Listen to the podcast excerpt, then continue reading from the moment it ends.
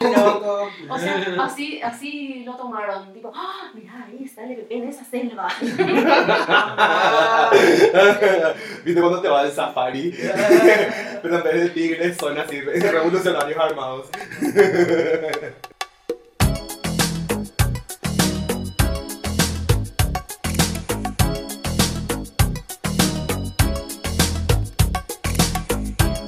¿Cómo fue que se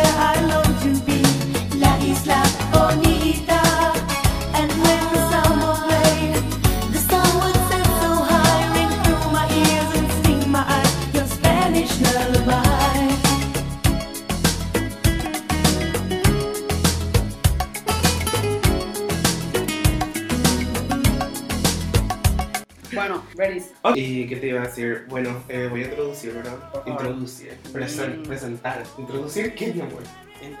¿Qué vas a introducir?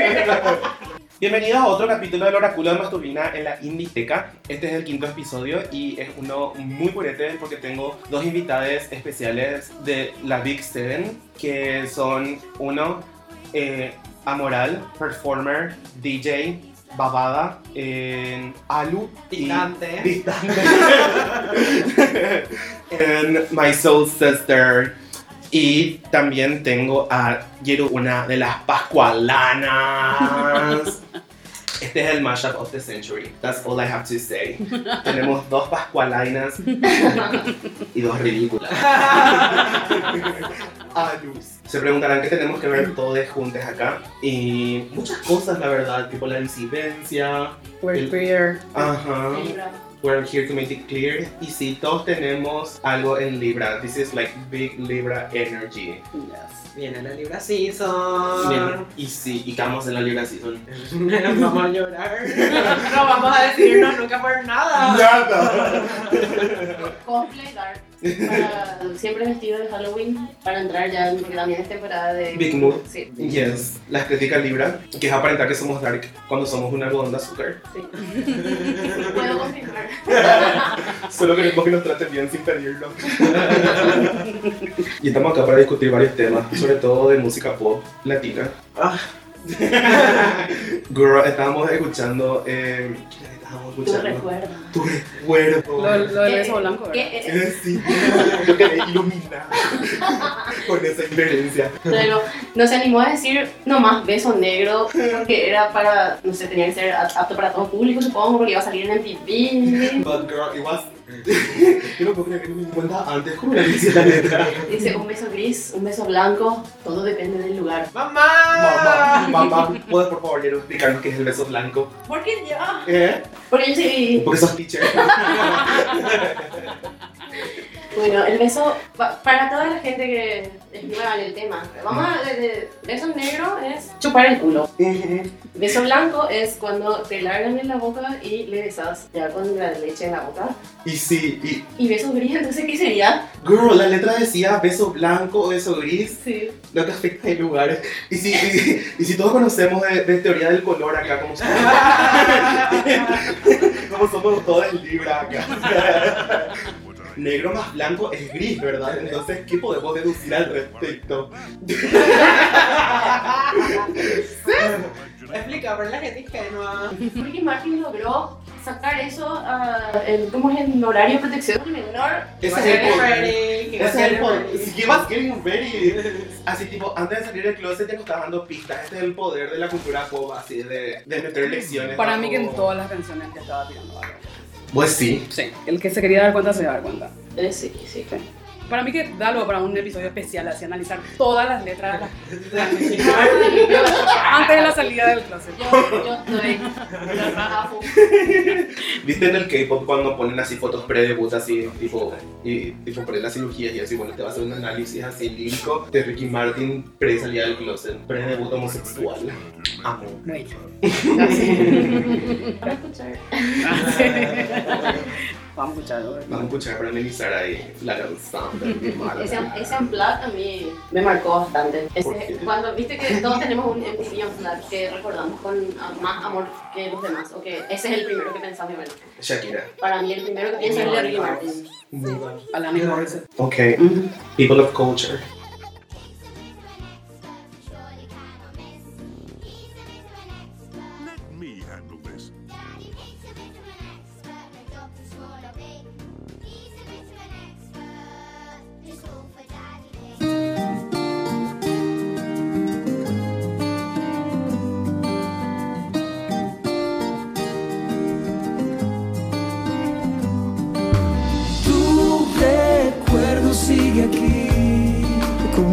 Aguacero.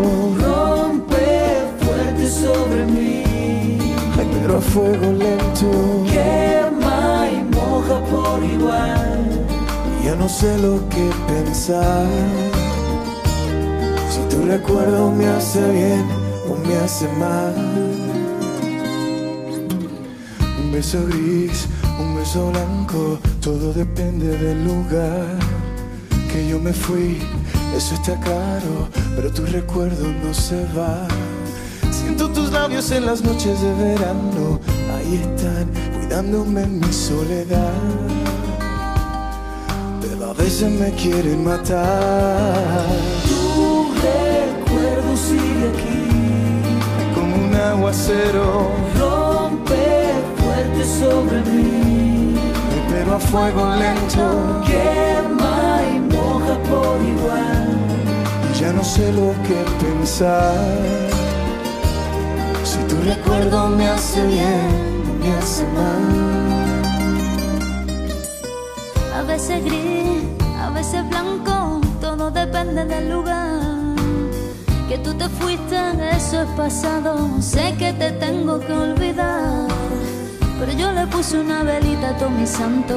Ahí está, para que pienses mucho en mí.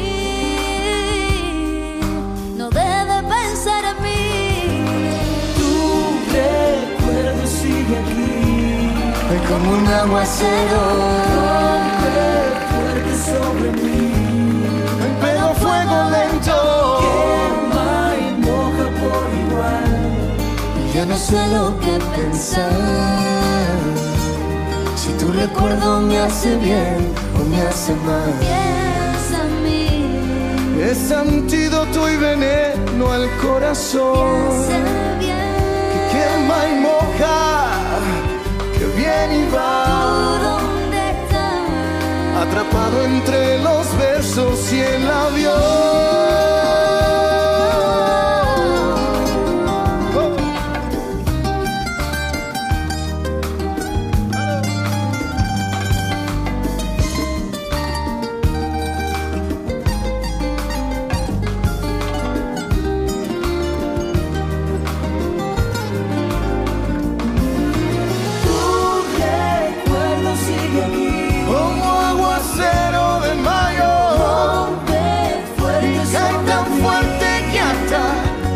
Hasta la piel. Quema y moja por igual. Ya no sé lo que Pensar. Si tu recuerdo me hace bien o me hace Tu mal. recuerdo sigue aquí. Lelo, lai,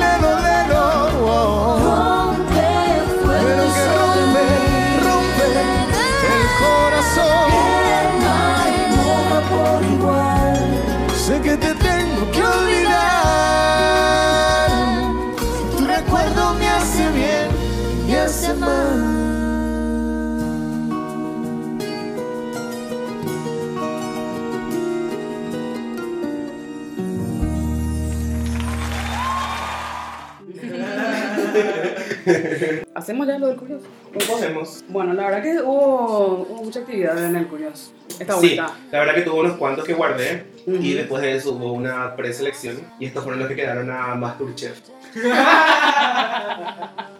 Masterchef. Bueno, primero, ¿cómo lo que es el ascendente? El sol, la luna y todo eso, no entiendo. Entré ya a ver en la página Astro, o sea, de astrología. Ujú, Astro.com. Ah, pero no entiendo nada de nada. Explícame más tú, carítate. Bueno, en astro.com es como que te da el dibujo de la carta astral, pero igual vos tenés que buscar aparte y, y- y ver qué significa tal cosa, ¿verdad? Em, como dije antes, la carta astral es como una foto del cielo en el momento en que naciste y por lo tanto dónde estaban los astros, en qué signo estaban y cómo se relacionan entre ellos. Por lo tanto se dan varias cosas como el ascendente. El ascendente es en qué signo estaba la línea del horizonte cuando naciste, es la, es la energía que canaliza a, todos los planetas y signos de tu carta astral. Por lo que también tiene un significado de tu energía general y tu apariencia personal. Entonces tu ascendente es como lucís al principio. En Amorel y yo, por ejemplo, somos ascendente Libra. Entonces es como que va el camino de la vida de aprender a em, ubicarse y agradar socialmente sin perder lo que es la esencia propia y la personalidad. Em, el sol es la personalidad en sí, entonces tipo ascendente sería como tu actitud y el sol sería tu personalidad, lo que se muestra después cuando la gente se te conoce, ¿entendés? La luna sería cómo funcionan tus emociones y después se van por los diferentes planetas. Em, Mercurio es cómo pensás, Marte es lo que te motiva, Venus es lo que te da placer, Júpiter es lo que te da propósito, Urano es todo lo que te libera, Neptuno es tu conexión con tu espiritualidad, Pluto es tu inconsciente, and so on, and so on. Y tenés que buscar, digo, si tu carta astral, por ejemplo, dice Neptuno en Capricornio, como somos la mayoría de los millennials, entonces tenés que buscar así específicamente en Google, Neptuno en Capricornio, qué características y en qué casa está, porque es más personal en qué casa te queda. Claro. Yes, Bueno, o sea que lo de hacerte la carta astral es el primer paso nomás. yes. Después es el que primer buscar- paso. Es como el, el, el blueprint para que vos vayas buscando después en profundidad todo lo que te corresponda a vos. Great. Bueno, siguiente. Hola Mastur, podemos hablar sobre los que no quieren nada serio, pero te enamoran, te celan y hacen cosas de novios igual. Sí podemos hablar. We can talk about that definitely. Definitely. Impre. Eh, necesito otro shot para eso, che. Otro. Creo que acá todos tenemos experiencia en eso, ¿verdad? ¿Qué lo que es? Menos, más o menos. Más o menos. En la parte de los celos, ay, ups. la parte de los celos no, ¿verdad? Pero todo lo demás, fuck you. Pero que este- esto es el histeriqueo. Esto es el histeriqueo. Así es. Para mí es, o sea, es que es cuando quieren todos los beneficios de la relación, pero no quieren ninguna de las responsabilidades. Can we talk about that? We can talk about that, darling. Bueno, para mí es un choque generacional. Mm. porque nuestros viejos eran muy, tal vez no digo todos, ¿verdad? Pero sí en esa, en generaciones anteriores estaba muy arraigado el tema de proponer matrimonio y de casarse y de ser serios y muchas, entre comillas, cosas de novios no se podían hacer a plena luz del día en la calle porque eras mal visto, o sea, era indecente, cosas así que antes era mucho más eh, conservadora la sociedad. Y ahora eh, ya hay más libertad, entonces eh, no, no hay esas ganas de, de tomar esos compromisos porque también crecimos todos viendo que es una gigantesca farsa eso del matrimonio y de la... qué sé yo, de la Ya que iba casada. La más atendida acá.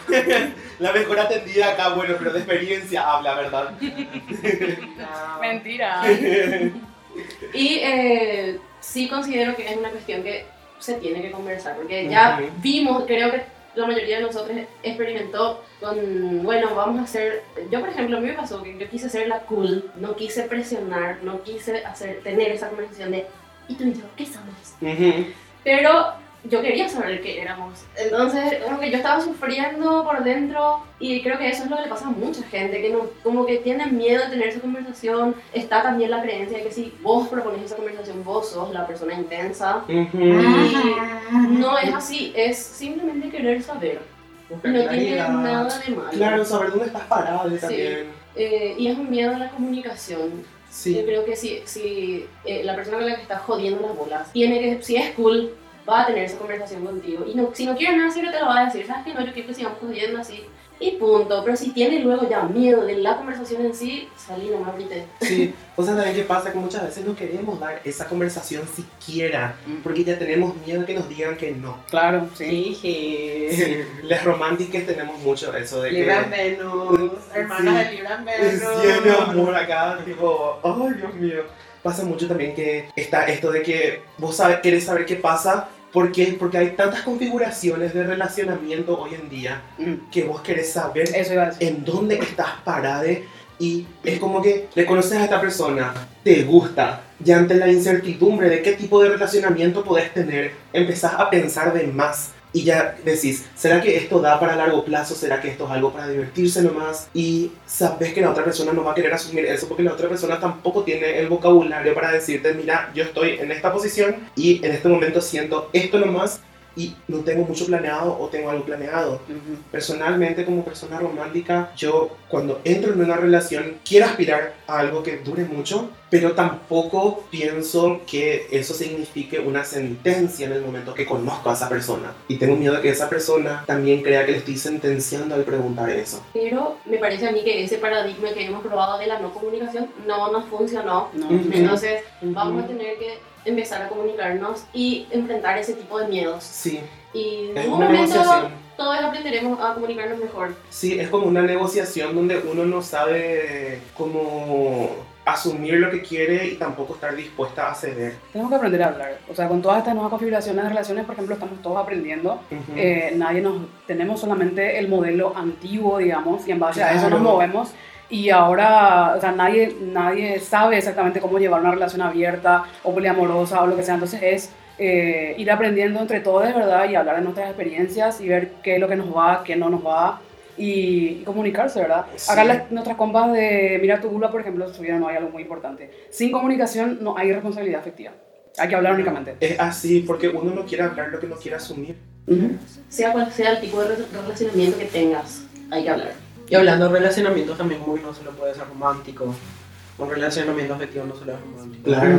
Está es. también el relacionamiento afectivo entre personas que son amigues, entre conocidos nomás, etcétera.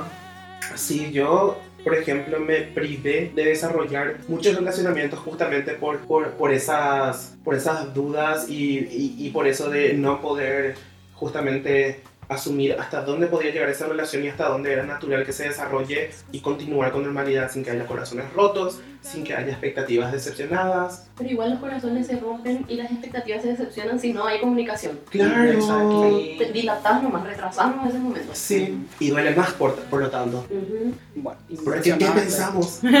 ¿Qué pensamos al respecto? Hablen. Ah, bien, sí, esa es la respuesta que tenemos para esta persona. Háblale. Hablar- sí, hablar- para mí que también que yo creo que una persona tiene que estar dispuesta a perder luego ya desde que se propone ganar algo. Sí, totalmente. Yo me quedo contigo. Serias estamos, serias Serias. estamos. Regias. Ya arrancamos con beso gris. Bueno, pregunta, Bebo. Ayer leí que blancas privilegiadas, hijas de X persona poderosa, no pueden opinar de empoderamiento y feminismo. ¿Por qué eso? Mm. Siendo ex no puedo... I got to up. I got to up. Le van a hacer correr así otros oyentes. Ay, perdón. Discúlpenme. Chetos, no le discriminamos. Mm. Eh, siendo ex Aguet, no puedo considerarme, no elegí mi familia ni mi entorno ni, de- ni ser de tal colegio. Eso no significa que todo haya sido fácil o no haya sido víctima de alguna situación lamentable. Obvio, no me puedo comparar con una persona de escasos recursos, pero hay diferentes dificultades. Pero que nos juzguen porque nuestros padres son o nuestros abuelos fueron. Bueno, yo eh, sé en qué contexto se hizo esa pregunta, por lo que es bastante obvio. Fue por la avenida de Ivanka. de Ivanka Trump y me acuerdo que varias personas, entre ellas Virgin Maricón, hizo un post al respecto. eh, justamente de qué es lo que tanto puede aportar una persona privilegiada, Shanana Shanana. Bueno, para empezar, Ivanka Trump es así, una empresaria, no sé qué, con empresas heredadas que viene a hacer negocios. O sea, ¿qué empoderamiento puede haber de una persona que no tuvo nada que empoderar? Si bien la cuestión de género es muy real. La cuestión de clase también es muy real. ¿Y qué implica esa cuestión de clase? Una cosa es ser heredero de una suma millonaria y de plataformas y otra cosa es estar al mando de esas cosas. Vos podés ser exaget, exa exa lo que quieras y vivir una vida completamente aparte de, todo, de- de toda esa herencia que tenés. Y otra cosa es tipo agarrar todo eso y perpetuar esa cadena volviéndote otra vez empresaria, dirigente. ¿Y qué tiene todo eso en común? Toda la base cultural, económica, de acceso a recursos que tuviste en tu vida. Que si bien vos no lo asumís activamente y no tomás provecho de eso, igual te estás acostando en un colchón que te hace la vida súper cómoda. Entonces, ¿a qué se vuelve relativo todo ese empoderamiento? ¿Cuántas cosas vos tuviste que asumir en tu vida como dificultades y de las cuales tuviste que agarrar el mando y poner mano dura y superar adversidades? Otra cosa también que yo noto mucho en gente de obvios privilegios, que no le gusta que se los hagan notar. Hmm, Eh, esta persona que preguntó asume ciertos privilegios en su pregunta. Dice de qué colegio es, de qué clase social, nos va a entender por lo menos da indicios. Entonces quiere decir que reconoce. Pero una cosa es reconocer vos y otra cosa es que lo reconozcan los demás. Eh, hay que aceptar cuando otra persona, sobre todo si es de menos privilegiada que vos, te dice. ujú. Y acuérdate de que si otra persona te lo dice con cierto enojo, tal vez, con cierto, cierto resentimiento, tal vez, es natural, es normal. Y es válido también. Y es válido y no es personal hacia vos, Claro. precisamente. Y por más que te moleste y lo, lo veas como un ataque personal, no es y no te afecta realmente su enojo. Su- que esa persona le piche que vos tengas auto cuando ella anda en colectivo, no te quita tu auto, igual tenés. Claro. ¿Entendés? Eh, entonces, Tipo, yo no sé si tiene sentido, pero que, que una persona te eche en cara que vos sos cheta no quiere decir que está pichada o envidiosa de vos porque por la otra cosa y no podés opinar. Significa que vos tenés que reconocer también que vos, al no tener ciertas limitaciones materiales, tenés muchas limitaciones de perspectiva. y que eh, al tener ciertas eh, facilidades o privilegios, vos tenés acceso, tal vez tenés acceso a, hacer conocer tu voz, más que el de otras personas cuya voz merece más tal vez ser escuchada que la tuya O necesitan. necesitan. Es como que yo, por ejemplo, veo en los noticieros y cuando se le entrevista a una persona de escasos recursos, es bajo la narrativa del Ashinyaranga. siempre. Se les limita demasiado y a las personas que tenemos más privilegios, gradualmente es como que se nos da más tiempo al aire, se nos, más, se nos da más visibilidad, ¿entendés? Y eso se da en cuestiones de clase y en otras cuestiones también. Por ejemplo, como pasó ahora en, con el tema, por ejemplo, del beso de los alumnos del CTN.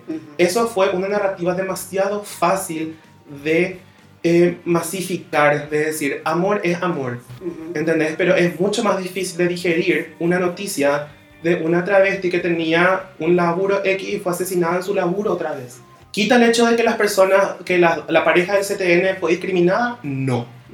Pero no quita tampoco el hecho de que hay realidades que son más adversas que otras. Y si bien tu sufrimiento es válido, en perspectiva simplemente no tiene prioridad, porque hay cosas que están en riesgo. Entonces, tipo, hay que diferenciar también la pichadez de que te curtan porque sos cheto, a que un día no tengas para comer, no tengas cómo llegar a tu casa, te expongas a peligros por no tener auto, etc, etc.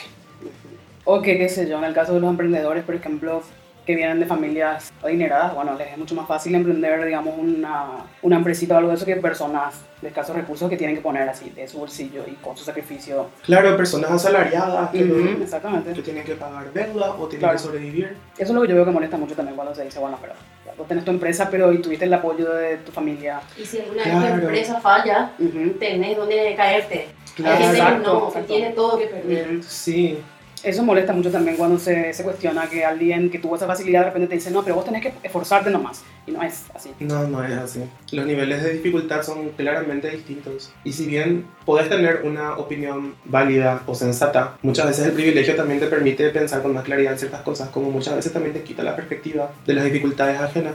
Yo creo que una cuestión, por ejemplo, tipo para hacer em, una finalización a esta Ujú. pregunta, es escuchar a las personas, no meterte en sus narrativas, escuchar a las personas que tienen menos privilegios que vos. No es, no es una cuestión de ponerle etiquetas a todo el mundo, porque las etiquetas ya están ahí. No podemos evitar eso. Pero ver tus privilegios, check it, em, escuchar a las personas que están inferiores socialmente a vos, porque estamos hablando de eso. em, las disidencias, Eh, ¿Por qué son disidentes? ¿Por, por, porque están en ese lugar y vos no? Porque pueden menos, porque se quejan, por algo más es. No es envidia. O sí, tal vez. Tipo, I wish, ojalá yo esté en el get. Ojalá sea una persona blanca, te juro. Todo iba a ser mucho más fácil. Sí. Mastur, mi chico y tiene mi mismo ascendente, cáncer, y la misma luna, Leo, pero es Capri y yo Géminis. ¿Qué le ves de positivo? Eh, bueno,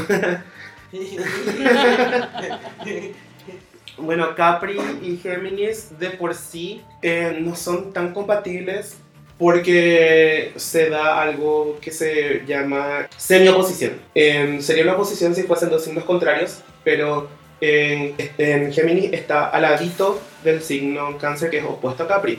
Entonces se da como que nos, son diferentes, pero no lo necesario para complementarse. Es como que no se entienden más. Sin embargo, tienen ascendente y luna en el mismo signo. Eso genera como un sentimiento de, ¿cómo así decirlo? Como hermandad, porque los ascendentes entre, eh, entre sí, que son el mismo signo, es como que eh, se entienden al mismo tiempo. Y las lunas, las mismas lunas del mismo signo es como que intuitivamente pueden también entenderse sin necesidad de hablar tanto. Entonces es como que hay un unísono de energías ahí. Sus sentimientos pueden funcionar de una manera parecida, así como sus actitudes para enfrentar situaciones pueden ser muy parecidas. Entonces eso compensa la incompatibilidad entre los soles. Por lo que sí, es una buena combinación, por así decirlo. Da más para amistad que para amor, pero son buenas combinaciones.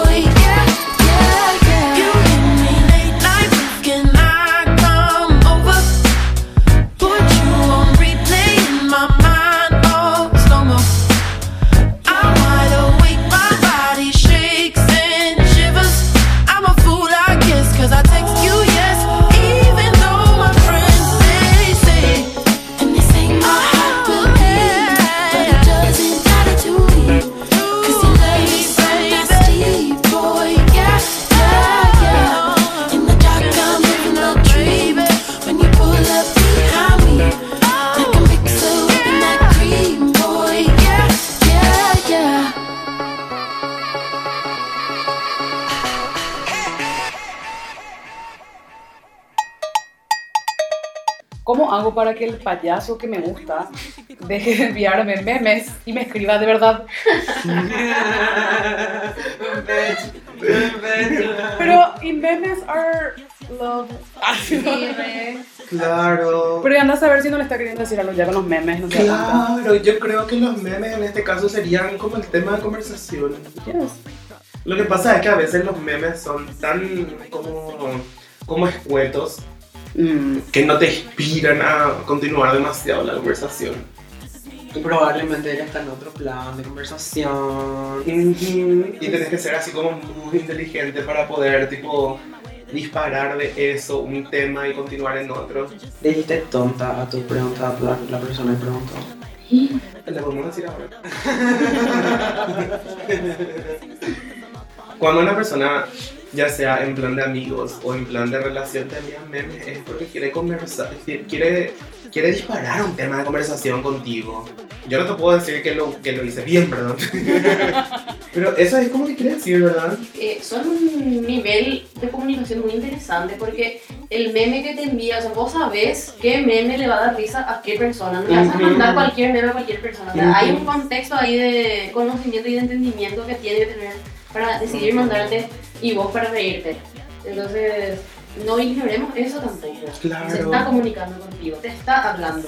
No Sí. es, eh, tal vez desearías que te hable de otras maneras. Ah, bueno. Y ahí yo quiero atacar eso de cómo hago para que me deje mandar y me da. ¿Por qué no le decís vos entonces? Claro. eh, también. Capaz el meme Porque es lo que habla- tenemos que esperar que le otro. Sí, ¿Verdad? Cierto. La otra vez, por ejemplo, me enviaron un meme que, que hablaba de... que era un meme dirigido para artistas, ¿verdad? Entonces le dije, sí, me pasa lo mismo, porque tal cosa. Entonces, porque le dije, porque tal cosa, entonces me envió, mira, este libro habla de este tema. Entonces es para que yo lea el libro o no y le comente sobre el libro. Entonces ahí tenemos un tema en común. Claro. Siempre hay que saber sacarle el jugo y continuar la conversación de eso. ¿Entendés? No porque te dan harina en vez de pan no significa que no puedes hacer pan. Oh my god. Algún día seguiré mis propios consejos. Claro, hablando de la frustración personal a full acá, Y sí, esto- Para eso malo es. Pero sí, eh, yo entiendo que cuesta mucho, o sea, cuando uno espera que la otra persona sea la que inicie, eh, porque vos tenés una timidez o una inseguridad muy grande, que no es real, no es real, tenés que... Hay que animarse y no sé, puede ser algo casual, por ejemplo, ah, te manda el meme del gatito este y de la chica rubia. Ay, Dios mío. Y ese que Ah, de moda, ese es el meme del mes. Ese y con mucha girl. Sí. Preferido. qué sé yo, y bueno, y, ay, ¿sabes qué? Justo me recuerda tal cosa, te voy a mostrar, no sé, empezá vos entonces la conversación. Ujú. Y ahí también te vas a dar cuenta, si te sigue la conversación es porque hay un interés más allá de los memes o de reírse contigo. Y si no te sigue la conversación y solo quiere hablar a través de memes, entonces por ahí Es muy generación Eh, Z ya. de vos también te vas a dar cuenta si es que realmente te gusta o no te gusta ese tipo de... Claro. ¿Entendés? Vos también tenés que reconocer hasta qué punto te gusta esa interacción y si no te gusta que te habla así nomás, tal vez no te gusta tanto esa persona. También. Y tipo, el tema puede, el, el meme puede hablar de cualquier cosa y vos podés expandir como quieras esa conversación. O tal vez podés empezar a enviarle vos memes y si te responde con una respuesta muy genérica, podés empezar a preguntar más cosas. Siempre una manera de dinamizar una conversación es preguntar. Vamos de vuelta al tema de la falta de, com- de comunicación. ¿Verdad? Ay, ¿qué es lo que nos pasa? ¿Vos sabés qué nos pasa? de Sí, ¿vos sabés qué nos pasa? Demasiado estamos con- condicionados a la, a la comunicación instantánea de las redes sociales. Mm, Y cada vez perdemos más eso de la comunicación sustancial, porque es difícil interpretar las intenciones de una persona cuando no escuchas su tono de voz, cuando no ves su cara. Exacto. Entonces tenés que compensar eso con más palabras. Amoral. ¿Qué pasó? What's your take on this, besides feeling attacked? Bitch, I am too drunk para responderle. Pero yo lo que creo es que puedes enviarle memes de vuelta. Tipo, contextualizar lo que te dijo. Los memes son audiovisuales generalmente. Te está comunicando algo. Com- Communicate back. Así Communicate es. Stickers. Mm, Por Dios. Todos stickers son lo mejor, boludo. Within you. Hay que hacer un sticker para moral. Bueno, tengo dos ya, lo siento. Perdón. Amoral es Queen of Memes en Gen Z Communication. Y después mandar pues a nuestro grupo. Oh, bueno. muchos, de los, memes que yo- muchos de los stickers que yo envío son de Amoral. Buenísimo. Bueno, siguiente. Hola Mastur, te quería contar Hola. que estoy te quería contar que estoy enamoradísima de mi ex, una chica cáncer. Soy Saji, dice. Desde hace como siete años. Me aburre, pero no puedo dejar de pensar en ella un puto día y menos hinchar con otras personas. Le quiero co y no sirvo para el poliamor. ¿Qué decir que Ok. haga? O sea, su ex lo que quiere es la onda del poliamor o está con alguien más ahora. Y no nos Es da datos. confuso. No nos da detalles. Si no nos da detalles. Pero ya sabemos que es su ex. Sí. Ujú. O sea, que no tienen ahora mismo, actualmente no tienen Una relación. una relación. Entonces, no sabemos si siguen hablando, no sabemos si se distanciaron. Nos falta un poco más de contexto Y si nos falta contexto para hacer el análisis. astrológico. de- Sí. Que no tiene nada que ver. bueno, el astrológico no se puede, pero como era en el análisis de coyuntura. Con voz de reportero. ¿Eh? De reportero. Eh, ¿Qué era que te iba a decir? Bueno, yo no sé por qué, pero siempre se da esa combinación tóxica de Sagitario con Cáncer. Tipo, no son co-compatibles, pero siempre se quieren mezclar esos dos. Y no sé qué onda, es como que Cáncer le gusta que Sagi es divertido y a Sagi le gusta que el otro es como eh, una persona de la que puedes depender, pero que no te va a exigir. Entonces te va a dar nomás sin exigir. Entonces como que Sagitario tiene su lugar seguro ahí. Y con respecto a estar enamorado... Siete años. ¡Siete años! Siete años. Siete años. Eso es raro que un Sagitario se apegue tanto al pasado. Obsession. Obsessions, why you so obsessed with me? Y yo creo que si no te da la configuración del poliamor, eso significa que el ex ya está en otra relación. Sí, para mí que es eso. Sí. Esa persona está. Pero, ¿qué te hace pensar que esa persona quiere todavía contigo? Porque eso, ese dato no tenemos tampoco. ¿Cuál es la voluntad del otro partido? Sí, ¿Y no será que sí ya le propuso tener una relación poliamorosa con la persona que está ahora? puede ser. Puede ser, ¿eh? Pero si realmente no es lo tuyo, yo creo que tenés que dejarlo ir. Y sí. Sí, por pero- si vos ya sabes que Que el poliamor no es para vos, que todo bien, pero que no es lo tuyo, Mm. no va- vas a pasarlo re mal. Sí, o sea, es que a mí se me da también, en, últimamente ando viendo mucha gente que, que se apega al ex, pero sabe que no le da el cuero para estar otra vez con el ex. Pero y acá justamente dice, me aburre, dice. Y sí, Pero no puedo dejar de pensar en ella un puto día. eso me hace pensar que está apegada a la seguridad que le dio esa relación estable y que no está consiguiendo nada igual. Así de simple, está arrepentida de su soltería.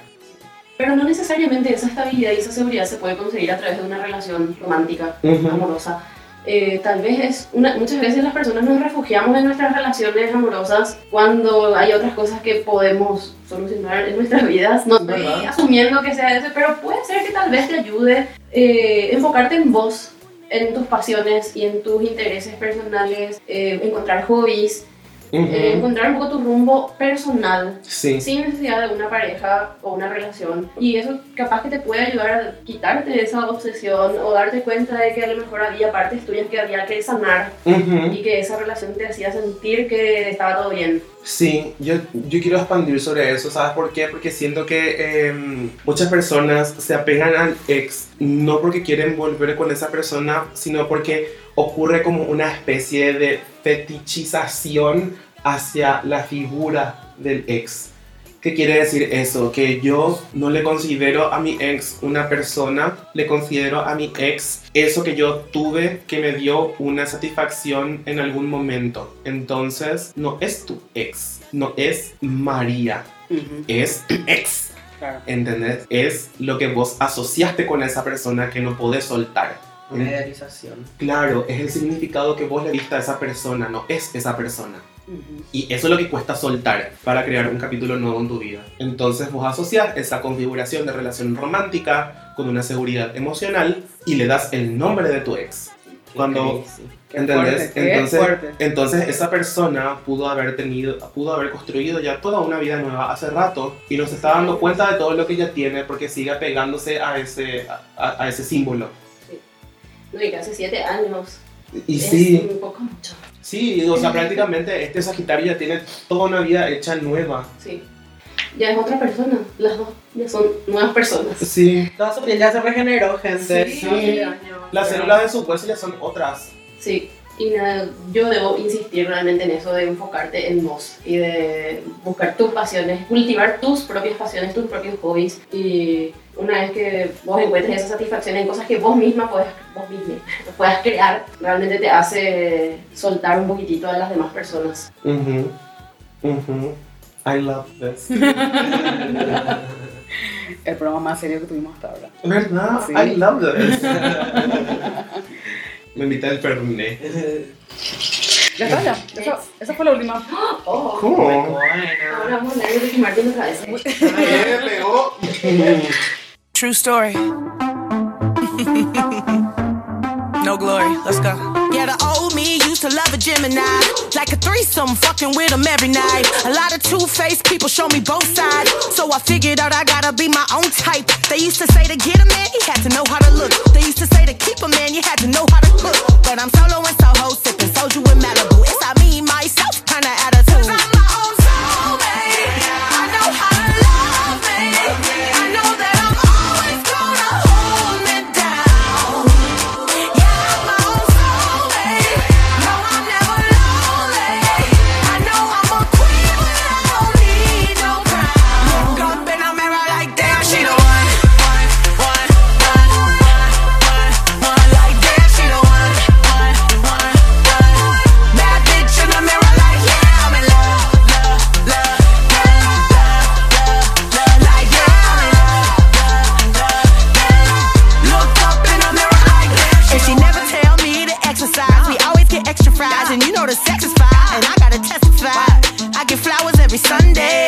I'ma marry me one day. True love ain't something you can buy yourself. True love finally happens when you buy yourself. So if you buy yourself, then go and buy yourself another round from the bottle on the higher shelf.